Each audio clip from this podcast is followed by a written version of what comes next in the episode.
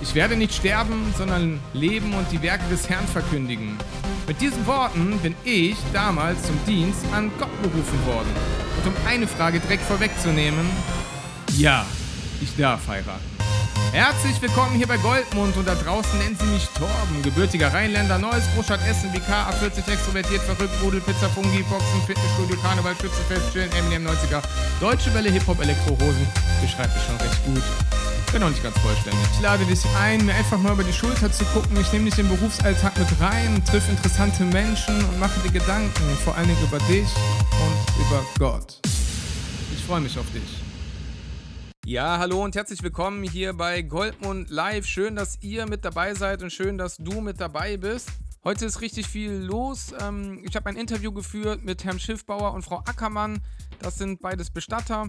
Die erzählen so ein bisschen aus, ihr, aus ihrem Berufsalltag mal. Das geht von wirklich traurigen Momenten bis hin zu Keilerei auf dem Friedhof, aber eben halt auch wie läuft überhaupt so eine Beerdigung ab? Wie sind die Abläufe, wenn jetzt jemand anruft und sagt, da ist jemand gestorben? Also, das kommt später noch. Viele Grüße gehen zu Anfang erstmal an Bobby aus den USA. Greetings to Bobby from the USA. Thank you. Danke, dass du mich freigeschaltet hast bei Spotify. Denn Spotify hatte mich erst gesperrt. Die dachten, ich würde irgendwie insgeheim doch hier nur Musik an den Mann bringen wollen. Weil ich eben halt gerne Musik im Hintergrund laufen habe. Aber dem ist nicht so. Ich habe ungefähr 300 Mails geschrieben an Spotify. Ich weiß nicht, ob du das schon mal erlebt hast. Ich habe tatsächlich einen Roboter geschrieben. Ich habe das wahrscheinlich, weil ich auch ein bisschen übermüdet war, so circa zweieinhalb Stunden hintereinander getan. Mit so einem Bot. So, ich euch das mal vor. Support from Kaisha. Also als ob das so eine Person wirklich schreibt. Und ich dachte, das ist auch eine Person. Hey there. Thank you for reaching out to us. Can you give us a little more info about how we can help? Okay, das hört ja noch relativ normal an. Und ich schreibe hier so, Dear friends, I do a now a new episode without the intro. Hä? Äh, keine Ahnung. Ich habe dann irgendwie jedenfalls immer wieder geschrieben und dann kam immer wieder die gleiche Standardantwort. Thank you for letting us know. We removed your podcast from Spotify for podcasters because it violated our policy. Und ich habe wieder hingeschrieben, Dear Kaisha, I'm so glad to hear from you. ja, so geht das dann die ganze Zeit und dann kommt wieder die nächste. Hi Torben, thanks for letting us know. So, das habe ich ein paar Mal gemacht, ja. Also macht richtig Spaß, mit dem Roboter zu schreiben, bis man es merkt. Äh, ja, hätte man auch direkt merken können, war die Übermüdung. Ja, wie auch immer. Ja, ich faste im Moment, habe ich beim letzten Podcast gesagt, falls du den noch nicht gehört hast, mein erstes Mal. Geht auch heute thematisch gleich direkt weiter, nach dem Wochenüberblick. Ähm, habe ich gesagt, ich möchte fasten und ich faste jetzt. Alles, was Genuss bereitet, also auf Genussmittel und vor allen Dingen Süßigkeiten, fällt mir mega schwer, darauf zu verzichten im Moment. Also es steigert auch tatsächlich meine Aggression, muss ich sagen. Also man hat so eine, Grund, so eine Grundanspannung irgendwie. Mir fehlt das gute Gefühl, was ich habe, nachdem ich äh, ein bisschen Schokolade gegessen habe. Äh, ist aber jetzt schon besser geworden. Wir haben heute Mittwoch, aber ganz schlimm war es wirklich am Sonntag und am Montag. Am Montag war der Horror. Ich wollte unbedingt was Süßes essen. Aber ich habe es nicht getan.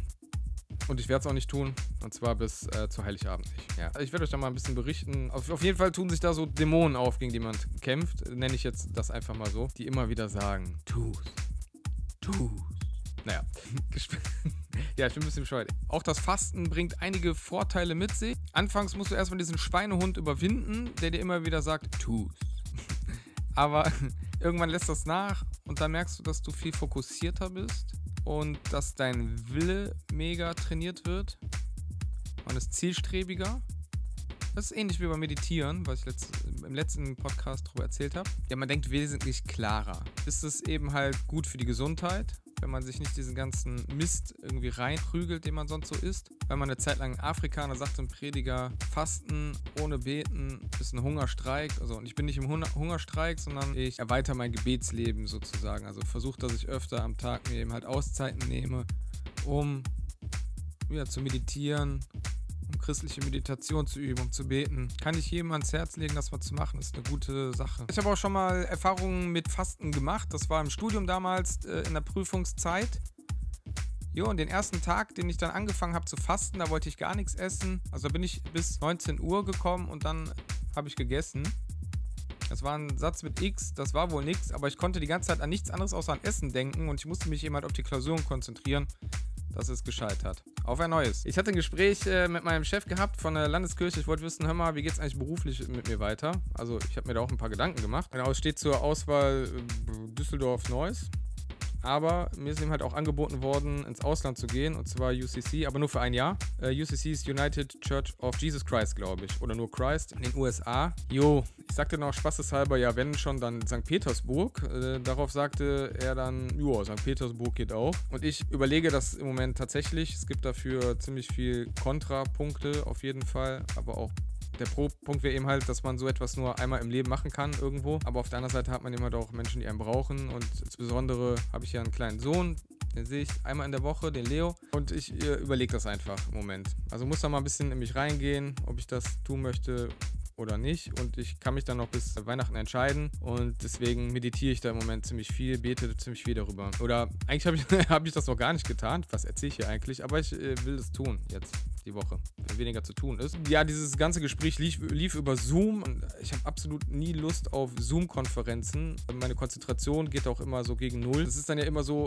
man sagt was und die andere Person sagt aber auch gerade in dem Moment was. Das ist vielleicht ein bisschen verzögert und dann haben beide angefangen zu sprechen und beide hören, wie durch Zauberhand, dann aufzusprechen. Und dann ist erstmal so eine Verlegens Verlegenheitspause. Und wenn es schlecht läuft, fangen wieder beide gleichzeitig an zu reden. So, und dann geht das so hin und her und das ein paar Mal. Und da weiß man nicht, soll ich jetzt, soll ich nicht und so. Irgendwie finde ich, das stört so diesen Flow vom Gespräch. Ja, netter Typ auf jeden Fall. Das sage ich jetzt nicht, weil es mein Chef ist, sondern wirklich ein cooler Typ. Dann kam der Donnerstag. Sechs Stunden, sieben, acht Stunden lang konzentriert zuhören beim Gespräch. Das lässt sich so so fühlen. Ich habe mal im Krankenhaus gearbeitet und Betten geschoben. Ja, das war ein Knochenjob. Aber abends, jetzt habe ich mich genauso gefühlt. Muss halt nonstop konzentriert sein. Irgendwann merkt man auch, boah, geht das nicht mehr so gut.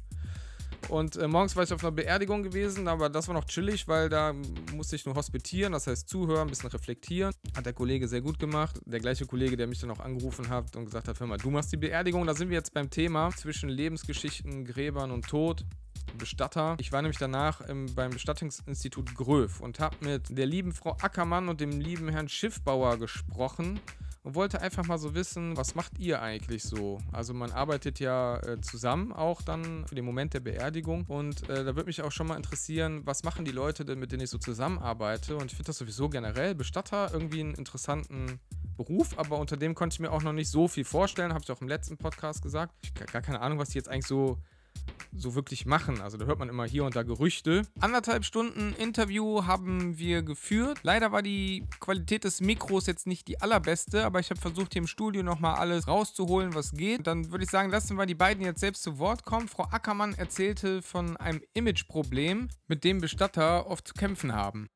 Klassisch das abgemagerte Persönchen im schwarzen Anzug mit der Zigarette in der, in der Hand und den Augenrändern, der irgendwo hinter einem verrauchten Schreibtisch sitzt und dann, ja bitte, was wollen Sie, ähm, aufnimmt, das ist doch eher in den Köpfen äh, Hanger oder festgelegt. Wenn viele immer meinen, ja, also das klassische Bild des Vollstreckers irgendwo im Kopf haben, wenn man sagt, man ist Bestatter. Ähm, mir kommt das immer wieder mal rüber, dass äh, die Leute immer als Frau Bestatter, das ist dann doch eher in der Gesellschaft auch noch nicht so angekommen. Irgendwann kommt vielleicht auch mal bei den Leuten an, dass wir eigentlich ziemlich lustig sind und eigentlich auch nur ganz normale Menschen sind, die gerne lachen, gerne Spaß machen und der Beruf nicht mehr ganz so verstaubt ist wie sein Image. Vor mir sitzen keineswegs zwei abgemagerte Persönchen in einer verrauchten Bude, die in schwarz gekleidet sind mit Augenringen. Im Gegenteil, vor mir sitzen zwei sehr engagierte Personen, die ihren Beruf sehr lieben. Die Räumlichkeiten sind hell und freundlich und es gibt Cappuccino. Für mich wichtig, es gibt auch einen Keks. Das Imageproblem von Bestattern hat aber noch einen ganz anderen Grund, so Herr Schiffbauer. Das Problem, was, was uns immer noch hinterher äh, läuft, ist, dass unser Beruf nicht geschützt ist. Mhm. Jeder, der zum Ordnungsamt geht und ein Gewerbe anmeldet, der kann sich morgen Bestatter nennen. Das ist auch hier bei uns noch im Umfeld, dass da Menschen unterwegs sind, denen jegliche persönliche Qualifikation fehlt. Das macht das natürlich auch unter den Bestattern leider so, dass es da sehr viele Exoten gibt. Nicht viele, aber einige halt dass manchmal in unserem Berufszweig Menschen unterwegs sind, die äh, natürlich wo man sich immer fragt, wie kann das sein?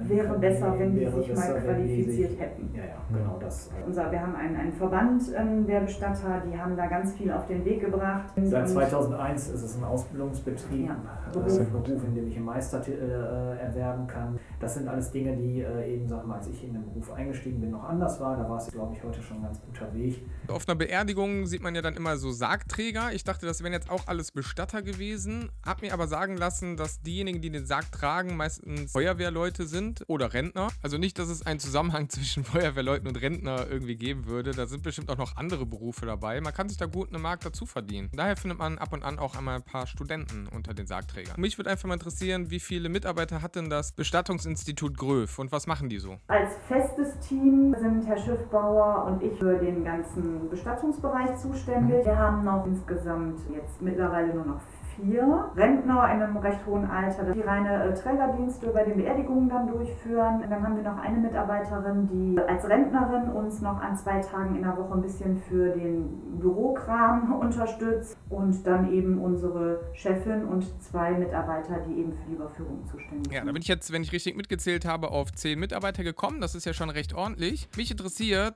wie läuft denn jetzt so eine Beerdigung ab? Also von A bis Z mal. A wie Anfang und Z wie Zappenduster. Aber genau, wie läuft es ab? Wir werden ja in Kenntnis gesetzt, meistens von Angehörigen, die uns in Kenntnis setzen, dass jemand äh, aus der Familie verstorben ist. Der Ablauf ist dann wie folgt, dass man sagt, wir nehmen erstmal in einem Gespräch auf, wer ist gestorben, wo ist derjenige gestorben, war der Arzt schon da und damit können wir festlegen, ob wir jetzt sofort tätig werden müssen, sprich die Überführung durchführen können oder ob wir erst die Beratung durchführen, als Trauergespräch indem wir klären, welche Bestattungsform, Erd-, Feuerbestattung, Seebestattung, wo soll die Beisetzung erfolgen, auf einem klassischen Friedhof, Beerdigungswald. Des Weiteren ist es eben so, dass wir eben die komplette Koordination dann durchführen, was die Beisetzung angeht, sprich Terminierungen durchführen mit Absprache Pastor, Friedhof, gegebenenfalls Gaststätte, nur leider momentan natürlich nicht in der Corona-Situation. Dann ist es so, dass eben der Tag der Beisetzung wirklich ja von uns auf den Weg gebracht wird und wir dann dort natürlich vor Ort also alles ausrichten, sprich Halle dekorieren und dort natürlich die Urne oder den Sarg präsentieren und dann eben nach der Beisetzung den Gang zum Grab und die Grablegung erfolgt. Also das ist so der, der Abschluss erstmal für uns, was man sieht. In unserem Bereich ist es natürlich auch so, dass wir ziemlich viel kaufmännische Dinge noch äh, erledigen. Wir kümmern uns ja auch um die Beschaffung der Sterbeurkunden, bei der Beantragung von Renten, Krankenkassen, Benachrichtigungen, Versicherungen, die angeschrieben werden müssen. Ja, also da ist der Beruf des Bestatters ja ziemlich vielfältig, was wir da jetzt so gehört haben. Und äh, ja, mega spannend auf jeden Fall. Also da muss man wirklich ein Allrounder sein, genauso wie Pastor auch. Ja, also haben wir äh, ziemlich viele Sachen gemeinsam. Ähm, Herr Schiffbau erzählt ja außerdem auch noch, dass, dass ja immer ein Arzt den Tod feststellen muss einer Person und die erst dann beerdigt werden kann. Ist ja auch logisch, wäre auch schlimm, wenn das äh, nicht so wäre. Kommt aber häufig vor, dass Menschen dann die 112 wählen und dann der Notarzt kommt, aber der kann keinen natürlichen Tod feststellen, weil er den Patienten vielleicht nicht kennt oder die Krankengeschichte hat oft zur Folge, dass dann die Kriminalpolizei die Leiche erstmal untersuchen muss und das verzögert sich dann im ganzen Prozess nochmal. Dann sind wir noch verschiedene Bestattungsarten durchgegangen. Was gibt es denn da so? Also man kennt ja die normale Erdbestattung, die Uhrenbestattung, Feuerbestattung. Ich durfte mir dann so eine Urne auch mal angucken. Aus einem Biomaterial oder aus Metall, so, die kann eigentlich nicht kaputt gehen, aber es gibt natürlich die Variante, dass man sich eine Umhüllungs- oder Schmuckurne aussuchen kann, die aus einem Material ist wie Keramik.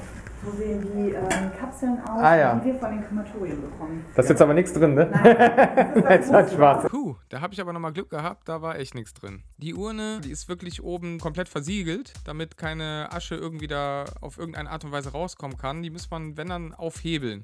Es gibt aber noch so ausgefeiltere Beerdigungen wie die Seebestattung. Oh, wie läuft sowas dann ab? Also die ist wahrscheinlich mit der Asche, oder? Also genau. man wird ja keine Leiche hin. Ja, ich habe übrigens mehrere solcher dummen Fragen gestellt, aber es wäre auch für mich das erste Mal. Oder den Waldfriedhof. Auf dem Waldfriedhof, das äh, ist, ist dann so ein Wald, wo man beerdigt wird, aber man hat nicht unbedingt ein eigenes Grab. Also man ist irgendwo in so einem Wald begraben. Und solche ausgefallene Bestattungsarten haben eben halt auch zum Nachteil, dass die Hinterbliebenen keinen Anlaufpunkt haben. Das kann schmerzhaft sein. Ich hatte mir immer vorgestellt, Bestatter das heißt, ganz viel mit Toten zu arbeiten. Also so richtig mit Toten irgendwie. deswegen hat mich diese Frage doch brennend interessiert. Was passiert mit den Verstorbenen beim Bestatter? Also es gibt einen Hygieneplan, das heißt, der Verstorbene wird natürlich nochmal gewaschen, gereinigt, wird dann äh, bekleidet, meistens heute in den meisten Fällen mit eigener Kleidung. Das ist aber auch eine Sache, die wir empfehlen. Ich würde immer die eigene Kleidung nehmen, weil das sind Sachen, die derjenige sich vielleicht gerne selber ausgesucht hat oder gerne getragen hat und das kann man auch umsetzen heute, ob Erde- oder Feuerbestattung. Also es darf auf jeden Fall eigene Kleidung getragen werden. Mit dieser Kleidung wird der Verstorbene nach der Reinigung nochmal eingekleidet dann und dann eingebettet und dann wird das Ganze nach natürlich der Sarg nochmal desinfiziert und dann ist das aber auch alles damit abgeschlossen. Mich hat natürlich interessiert, wie viele Beerdigungen noch überhaupt so im kirchlichen Rahmen stattfinden. Kann man sagen, so ein Verhältnis gibt es, also könnte man ungefähr mittlerweile schon 50-50, ich hoffe nicht. Nee, Nee, nee, das noch nicht. Also Ja, okay. das, das auf gar keinen Fall. Also ich würde sagen, Ein Viertel. ja. Ein Viertel der Leute sind auch äh, heute aus der Kirche ausgetreten. Dazu muss man aber noch sagen, dass es mm, wirklich auch natürlich einen gewissen Anteil von Beisetzungen gibt, wo gar nicht mehr gewünscht wird, dass überhaupt noch eine Trauerfeier durchgeführt wird, sondern dass man entweder wirklich in aller Stille beisetzt oder man sich maximal mit dem engsten Familienkreis im Bereich der Trauerhalle irgendwo oder des Friedhofes trifft und in Ruhe, sage ich mal, im ganz kleinen Rahmen zum, zur Grabstelle geht. Schön, wenn so eine Beerdigung friedlich und harmonisch abläuft und das ist äh, beim überwiegenden Teil natürlich der Fall. Es gibt aber auch die andere Seite und zwar, dass es auf einmal Streitigkeiten bis hin zur Keilerei gibt auf Beerdigungen. Kann man sich gar nicht vorstellen, sowas. Aber manchmal gibt es Familiensituationen, wo Streitigkeiten oder irgendwelche Situationen so tief sitzen, dass es sich gerade an so einem Tag dann hochkocht. Ich denke, das ist ein falscher Zeitpunkt, da sowas zu tun. Ja, aber auch dazu die beiden. Sie merken durch die berufliche Erfahrung natürlich auch relativ schnell, ob es da Spannungen gibt. Wenn die Leute es nicht sagen, merkt man es trotzdem, ob in verbaler oder auch schon wie angekündigt in handgreiflicher Variante. Der jüngste Sohn oder so käme, der vielleicht den Vater oder Mutter schon vorher zu Lebzeiten äh, arg finanziell erleichtert hat, dass der dann gleich mal eine Tracht Prügel bekommen wird, macht die Sache nicht leichter. Also habe ich mit Berufskollegen hier aus Frintrop mit ihm das wirklich erlebt, dass ich mit dem vor der Trauerhalle stehe und er mir dann sagt, als die Leute, die Familie so langsam auf die Trauerhalle zukommt, sagt er, was meinen Sie denn, was jetzt gleich passiert? Wir führen die Beerdigung durch. Nö, die haben gesagt, wenn der Jüngste auch kommt, gibt es Keilerei. War es dann wirklich so, dass die sich aber zurückgehalten haben. Das sind Sachen, die ähm, dann auch nicht mehr geklärt werden müssen in der Situation jetzt gerade. Also das Einzige, was ich schon mal tatsächlich erlebt habe, ist, dass eine Trauerfeier tatsächlich von, von Seiten der, der anderen Seite der Familie ähm, absichtlich gestört worden ist. Also mit Zwischenrufen. Wobei ich da sagen muss, das war auch begleitet von einem Pastor, der sehr, sehr, sehr gut reagiert hat und zu den Zwischenrufern tatsächlich hingegangen ist und sie kurz darauf hingewiesen hat, dass sie vielleicht gerade an der Stelle falsch sind oder falsch reagieren und deutlich gemacht hat, wo sich die Tür des Raumes befindet. Während der Trauerfeier. Also in voller Lautstärke in der Trauerhalle, sehr ruhig, sehr sachlich, hat dann aber dazu geführt, dass die anwesend geblieben sind, aber auch nichts mehr gesagt haben. Muss man dazu sagen, das ist der ganz, ganz geringe Teil. Wir haben zu 98 Prozent mit liebenden Menschen zu tun. Ich freue mich auf jeden Fall schon auf die 98% und auf die anderen 2% bin ich sehr gespannt. Ich hoffe, es wird nicht zu krass, was ich da noch erleben werde. Das, also können Sie sich noch daran erinnern, Sie machen das jetzt wie lange schon? Äh, Also ich bin jetzt ähm, seit knapp 30 Jahren.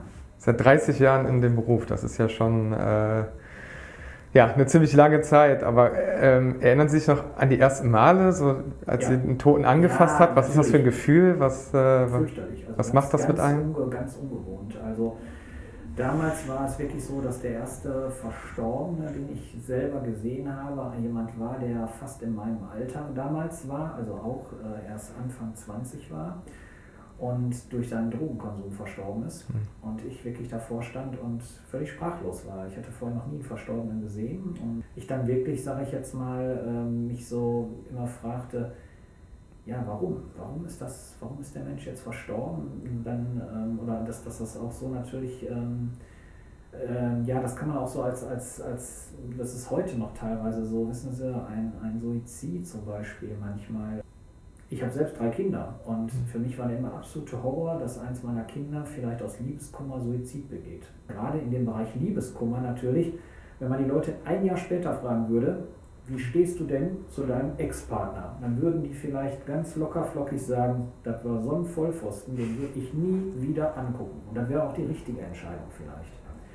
Aber in dem Moment sehen die keinen Ausweg und machen irgendeine Dummheit, die natürlich für denjenigen selbst das Leben kostet und für die Hinterbliebenen eine Katastrophe bedeuten. Also ein Suizid ist immer eine Sache, die in der Familie ganz große Schwierigkeiten auslöst, weil immer die Frage im Raum steht, warum haben wir das nicht gemerkt, warum haben wir nicht gegengearbeitet. Hätten wir das gemerkt, hätten wir anders reagieren können. Und es ist natürlich so, dass man dieses, in diesem Bereich nicht, nicht wirklich, nicht, man kann das manchmal nicht merken. Das sind Kurzschlusshandlungen. Suizid zieht tatsächlich weite Kreise. Auch ich habe in meinem Freundeskreis Suizide gehabt und immer wieder kommt die Frage, warum und hätte man das nicht merken können. Es geht in viele verschiedene Systeme, Familiensysteme, Freundessysteme, Bekannten, Verwandtensysteme über. Ich will mir das nicht ausmalen, wie es sein muss, alle paar Wochen ein Suizid auch vor sich liegen zu haben auf der Bahre. Was sind für Sie die schlimmsten Todesfälle? Sind das die Suizide? Oder? Also finde ich, ich finde immer, ja, was heißt schlimm ist immer relativ. Schlimm ist, schlimm ist immer, ähm, tja, das ist eine gute Frage. Wenn dieses Unvorhergesehen, das ist natürlich mhm. immer so der, der Punkt, dass ja für, das merkt man natürlich auch für viele, äh, auch für die Angehörigen, dass das natürlich, ich sage ja, wenn derjenige zur Arbeit morgens geht und auf einmal von der Arbeitsstelle ein Anruf kommt, dass der Tod umgefallen mhm. ist, oder man eben selber nach Hause kommt und der Partner oder die Partnerin liegen tot im Bett. Das sind natürlich Fälle, die ähm, schon äh, unsagbar traurig sind. Und naja, prinzipiell kann man sagen, die schlimmsten Todesfälle sind immer die, wo ein Elternteil an einem Grab seiner Kinder steht. Das ist das Schlimmste. Ne? Und da ist es auch egal, ob das Kind 60 oder 65 und der Vater 90 oder die Mutter 90 sind. Mhm. Ich glaube, ähm, jeder, der Kinder hat, kann das nachvollziehen. Keiner möchte oder das ist das Unvorstellbare, dass man am Grab seines Kindes steht. Mhm. Also, weil das ist so gegen den, das ist so gegen die Natur. Mhm. Die Natur sagt eigentlich aus, dass wir irgendwann unsere Eltern beerdigen, dass das so der Lauf der Dinge ist und irgendwann beerdigen unsere Kinder uns, sofern dann welche da sind, klar. Aber ähm, wenn das nicht der, wenn das der Fall ist, dass da, sag ich mal, ein Kind stirbt, das ist, äh, also Kinder sind immer natürlich schlimm und äh, das sind auch Dinge, wo wir merken, dass ähm, wir ähm, das mitnehmen. Also das können Sie nicht abends, wenn Sie hier die Tür zuschließen vom Büro, das lassen Sie nicht im Büro, das nehmen Sie mit. Wir haben vor ähm, zwei, drei Jahren ein, ähm, ein, ein, Kind beigesetzt, was durch ähm, sag ich mal, ein Gewaltverbrechen verstorben ist. Und also das, das, das macht einen völlig sprachlos und ähm, diesen jungen Mann habe ich nächtelang vorm Bett stehen gehabt. Mhm. Also dass das immer, diese, diese Bilder waren immer wieder präsent auch da immer wieder der Gedanke, das könnte dein Kind sein. Wie reagierst du darauf? Das verdrängt man dann aber auch wieder ganz schnell und sagt, nee, nee, nee, nee, also das äh, darf jetzt gar nicht, da denkt man gar nicht weiter drüber nach.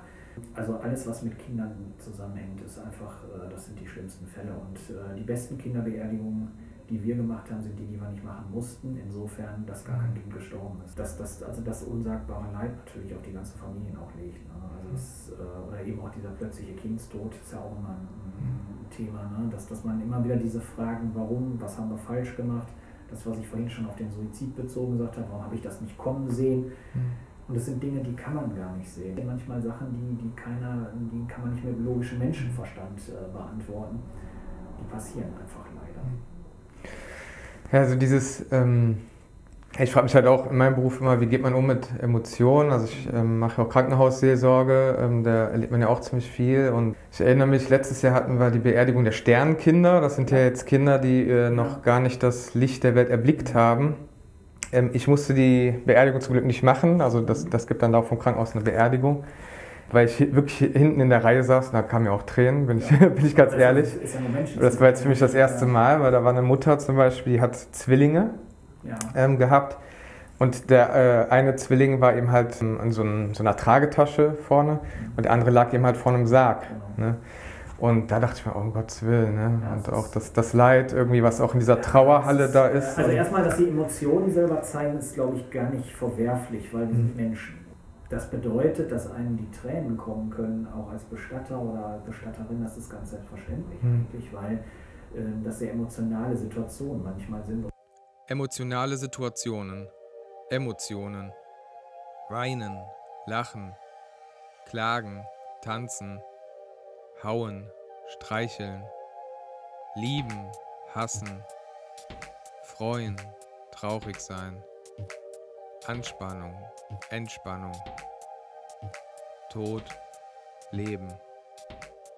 Bestatter, Pfarrer, beides Berufungen menschlichen Lebens zwischen Lebensgeschichten, Gräbern und Tod. Ich denke, da sind unsere Berufe sehr ähnlich. Wir nehmen die Emotion und formen daraus den Menschen, der vor uns liegt, sei er tot oder lebendig. Zum Schluss möchte ich die Worte von Herrn Schiffbau nutzen als Plädoyer für das Leben. Solange wir hier sind, sollen wir leben. Das ist natürlich heute auch so, dass man, dass man, dass man natürlich die, das Leben ganz anders wertschätzt durch unseren Beruf. Ähm, dass das, was andere als normal voraussetzen oder als selbstverständlich, dass das eigentlich schon ein ganz kostbares Gut ist. Ne? Also das, wir haben schon mal so eben auch hm, Vorträge oder eben auch äh, über unseren Beruf in, in Schulen oder Klassen gesprochen. Und da habe ich das auch, auch schon häufiger gemacht, dass ich in der Schulklasse einfach mal gefragt habe, was glaubt ihr, was das Wertvollste ist, was ihr besitzt. Und da hört man dann, was weiß ich, von einer Jacke für 500 Euro über irgendwelche Computerspiele mit irgendwelchen äh, Leveln, die man erreicht hat, die also totaler Kappes eigentlich sind, weil das höchste Gut ist immer das Leben. Nach dem Interview hatte ich den Kopf dann noch echt ziemlich voll von den ganzen Gesprächsinhalten und äh, ja, hatte noch viel nachzudenken, aber ich musste los zum nächsten Termin und zwar zum Beerdigungsvorgespräch von meiner ersten Beerdigung. Und bin dann durch, bin dann gerade Schönebeck gecruised, einem Stadtteil von Essen und stand irgendwann vor einem Einfamilienhaus und ich klingel und dann, ruff, ruff, ruff, oh, um Gottes Willen, nein, ein Hund ist da, hoffentlich kein Rottweiler. Naja, äh, Tür geht auf, Menschen sehr nett wirklich gewesen und es ist halt eigentlich nur so ein Wuff-Wuff gewesen, also nichts Dramatisches. Als erstes bei Beerdigungsgesprächen bekommt man immer, fast immer, die Krankheitsgeschichte oder ähm, die Art und Weise, wie der Tod eingetreten ist, des Verstorbenen zu hören. In allen möglichen Variationen, das ist auch ganz normal. Denn äh, wenn jemand verstorben ist, sind die Hinterbliebenen, da gibt es so verschiedene Phasen. Ja, du bist als erstes in der Schockstarre, man begreift irgendwie gar nichts. Man ist auch gar nicht Herr seiner Handlungen, also das, was man tut, irgendwie man reflektiert nichts. Deswegen ist das immer äh, sinnvoll, wenn jemand gestorben ist, sollte man irgendwie keine großen Entscheidungen treffen. Zum Beispiel, was für ein Grab nehmen wir. Also ja, danach kommt dann so eine Desrealisationsphase. Genau, alles ist noch so unwirklich. Man funktioniert nur noch, tut die nötigsten Dinge.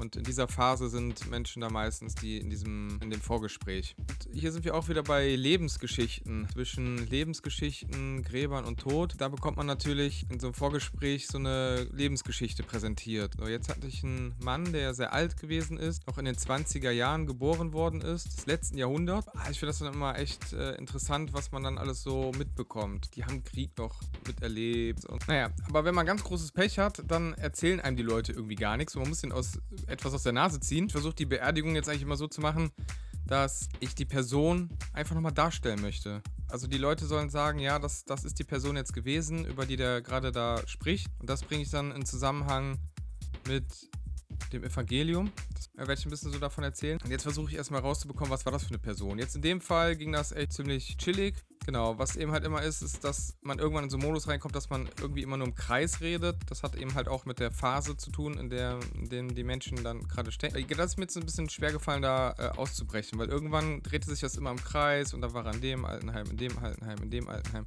Und irgendwo wusste ich gar nicht, man, das ist im Endeffekt auch gar nicht wichtig. Was ich wissen will, ist, was war das für ein Mensch gewesen? War er akribisch? War das jemand, der alles genau haben musste und äh, so ein rationaler, mathematischer Mensch mit wenig Gefühlen? Oder war das Gegenteil so ein richtig gefühlsbetonter Mensch? Einer, der ja so eine Kölsche Jung einfach das Leben genossen hat? Ähm, dann rausbekommen und das, ähm, da muss man auch mal aufpassen in so Gesprächen, dass man da nicht hinter, hinters Licht geführt wird, dass die einem irgendwas erzählen, nur was die gerade so wollen. Also ich meine, das tun wir alle, aber besteht eben halt auch die Gefahr nachher, aber das kriegt man relativ schnell raus, die da jetzt vielleicht ja nur die Schokoseiten irgendwie darstellen. Ja, und dann stehst du nachher vor der Gemeinde, predigst irgendwie, er war so toll, er war so super und die Enkelkinder oder die Kinder, die sind da da in der zweiten Reihe und denken sich, erzählt der Typ da, das war doch total gewesen, äh, der da gestorben ist, der da vorne im Sarg liegt. Der hat uns äh, jahrelang nur geschlagen und was weiß ich was. Also was versucht man dann feinfühlig auch rauszufinden. Das geht am besten durch systematische Fragen, also so ein bisschen die Systeme abklopfen aus der systemischen Psychologie. Was würde denn die Tochter jetzt über ihren Vater sagen? Was würde denn der Sohn über ihren Vater sagen? Oder was würde der Bruder sagen? Also dann kommt man eigentlich nicht drum herum, andere Geschichten mal zu erzählen, die vielleicht nicht so lieb sind. Und dann bekommt man so ein gesamtes Bild. In meinem Fall jetzt äh, war ich tatsächlich zwei Stunden bei der Familie. Das war eigentlich, das war schon sehr lange. In Zukunft glaube ich nicht immer leisten, zwei Stunden. Ich konnte auch irgendwann hatte ich den Punkt, wo ich dachte, boah, ich kann nicht mehr zuhören. Und wie gesagt, es drehte sich dann im Kreis. Ich habe dann alles auch schon irgendwo dreimal gehört, äh, so böse wie das jetzt klingt, aber das ist dann ja auch so und das ist ja auch schon in normalen Gesprächen relativ anstrengend. Ich sag mal so, mir fehlten so ein bisschen die Eier in der Hose, zu sagen, ja, äh, tschüss. das auf eine sanfte Art und Weise zu sagen, okay, ich habe jetzt alles gehört, ähm, ich müsste jetzt gehen. Irgendwie habe ich noch so ein, so ein, so ein Mitleidgefühl oder irgendwie so, ah, ich muss jetzt da sein. Diese Vorstellung im Kopf, ah, ich kann jetzt ja nicht weggehen, ich muss jetzt noch hier bleiben. Ja, aber irgendwann ist dann auch gut. Die Dame, wo ich dann war, die war sehr tapfer. Ähm, genau, und dann, das passiert auch sehr oft, das ist ein, ein Klassiker wenn man an der Tür ist und dann gerade sich verabschiedet, dann kommen nochmal so die relevantesten Themen. Ja, dann fingen sie dann auch an zu weinen. In so einer Situation ist es immer wichtig zuzuhören, gar nicht viel tröstende Worte zu sagen, sondern zuhören. Weiß nicht, wenn ihr selber mal in so einer Situation gewesen seid, muss jetzt nicht ein Tod gewesen sein von irgendwem, aber wenn es einem einfach schlecht geht, muss man mal drauf schauen, äh, wer hat einem, einem eigentlich am meisten dann geholfen in so Situationen es sind meistens nicht die Leute, die gesagt haben, Kopf hoch, wird schon wieder, Indianer kennt keinen Schmerz oder, oder was es da alles für Sprüche gibt, sondern es sind die Leute, die eigentlich gar nichts gesagt haben, die einfach zugehört haben, hier und da mal ein paar Fragen gestellt haben. Wie geht's denn dir jetzt damit? Da kann man wieder richtig viel reden. Geht eben halt auch für Trauergespräche, aber auch für Seelsorgegespräche allgemein.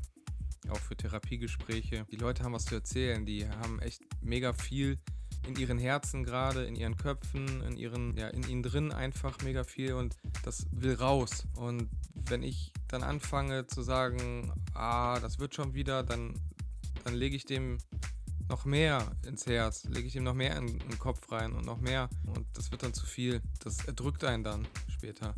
Deswegen wird man das als viel befreiender empfinden. Man fragt einfach mal nach. Und eine Frage ist dann sozusagen wie, wie so ein Ventil. Durch das können die Leute dann das, was sie innen drin bewegt, rauslassen.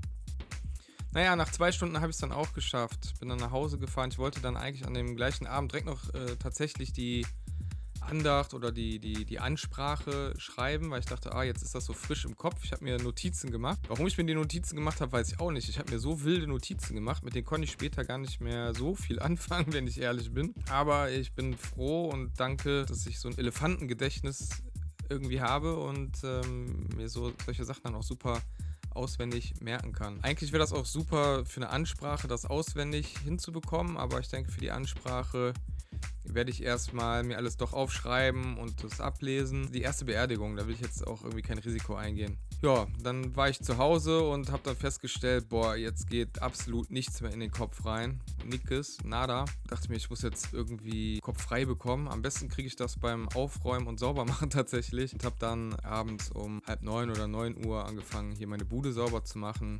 Vielen Dank übrigens an die Nachbarn, die das immer so tapfer aushalten. Aber es ist schon ein ziemlich cooles Haus hier, wo wir wohnen.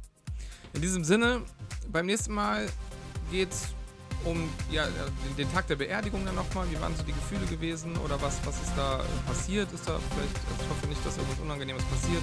Und vielleicht mal den Prozess, wie schreibt man überhaupt so eine, so, so Andacht, wie bin ich da so dran gegangen, was gab es da für Punkte. Genau, dann einfach mal schauen, wie es mit dem Fasten und sonst so weiter aussieht. Ähm, ich danke euch, dass ihr dabei gewesen seid und wünsche euch allen Gottes Segen und sage bis bald, wenn es wieder heißt Goldmond live. Bleibt gesund.